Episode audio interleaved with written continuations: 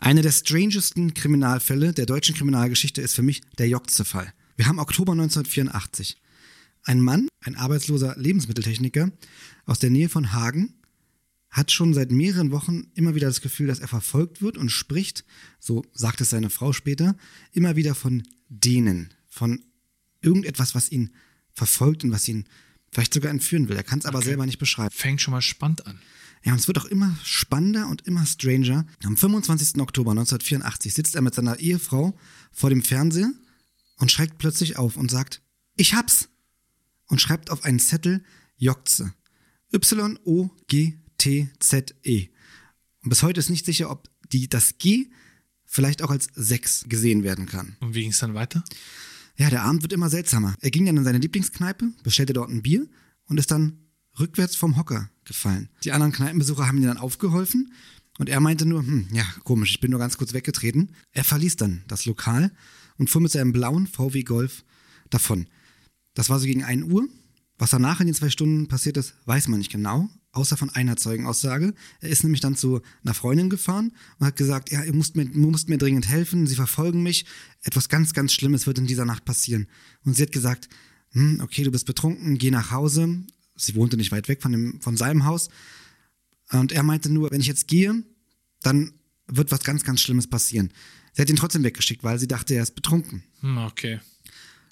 Er ist dann also davon gefahren und das war im Grunde auch das letzte Lebenszeichen von ihm. Seinen blauen VW Golf haben dann zwei Lkw-Fahrer ähm, auf der A45 im Seitengraben liegen sehen. So gegen 3 Uhr wurde der VW Golf von den Lkw-Fahrern gefunden. Und sie haben beide unabhängig voneinander gesagt, dass sie jemanden mit einer hellen Jacke ums Auto haben laufen sehen.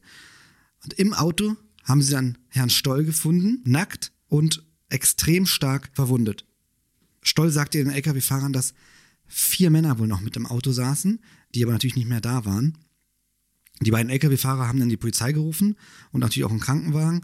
Und Stoll ist dann leider auf dem Weg ins Krankenhaus verstorben. Die Ermittlungen ergaben dann, dass die tödlichen Verletzungen, die dann, wie gesagt, zu seinem Tod führten, nicht durch den Unfall mit seinem Auto, das lag ja im Seitengraben, also muss ja da irgendwas passiert sein, sondern die Verletzungen wurden durch einen wahrscheinlich Autounfall ähm, hervorgerufen, der schon weit vorher passiert sein muss. Auch in der Nacht aber. Und es hat sich dann auch herausgestellt, dass er schon unbekleidet in sein Auto gesetzt wurde, auf den Beifahrersitz und diese Verletzung halt schon hatte. Viel mehr ist nicht bei rausgekommen. Es sollte also so aussehen, als wären die Verletzungen von diesem Unfall, das er eigentlich verursacht hatte, in den Graben, in die Seitengraben, entstanden, aber eigentlich hatten die einen ganz anderen Ursprung. Genau, also man könnte sagen, es alles sah ein bisschen staged aus.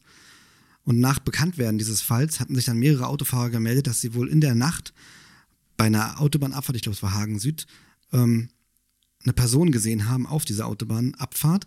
Ähm, die konnte aber niemals ermittelt werden. Und erst Monate später, nach diesem ganzen Vorfall, hat die Ehefrau gesagt, dass sie es halt sehr komisch fand, dass er an diesem Abend dieses Wort auf den Zettel geschrieben hat. Die hat sich ja dabei aber nichts gedacht, hatte den Zettel weggeworfen, noch in der Tatnacht. Das heißt, der Zettel war nicht mehr auffindbar. Sie hat sich aber erinnert, dass er das halt draufgeschrieben hatte und konnte sich aber auch nicht daran erinnern, ob es jetzt eine 6 oder ein G war.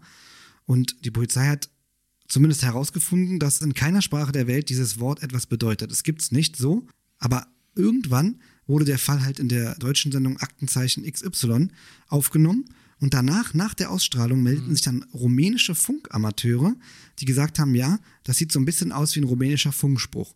Aber da müsste man halt das G durch die 6 ersetzen und dann wäre es wohl ein rumänischer Funkspruch. Mehr haben sie dazu aber auch nicht gesagt.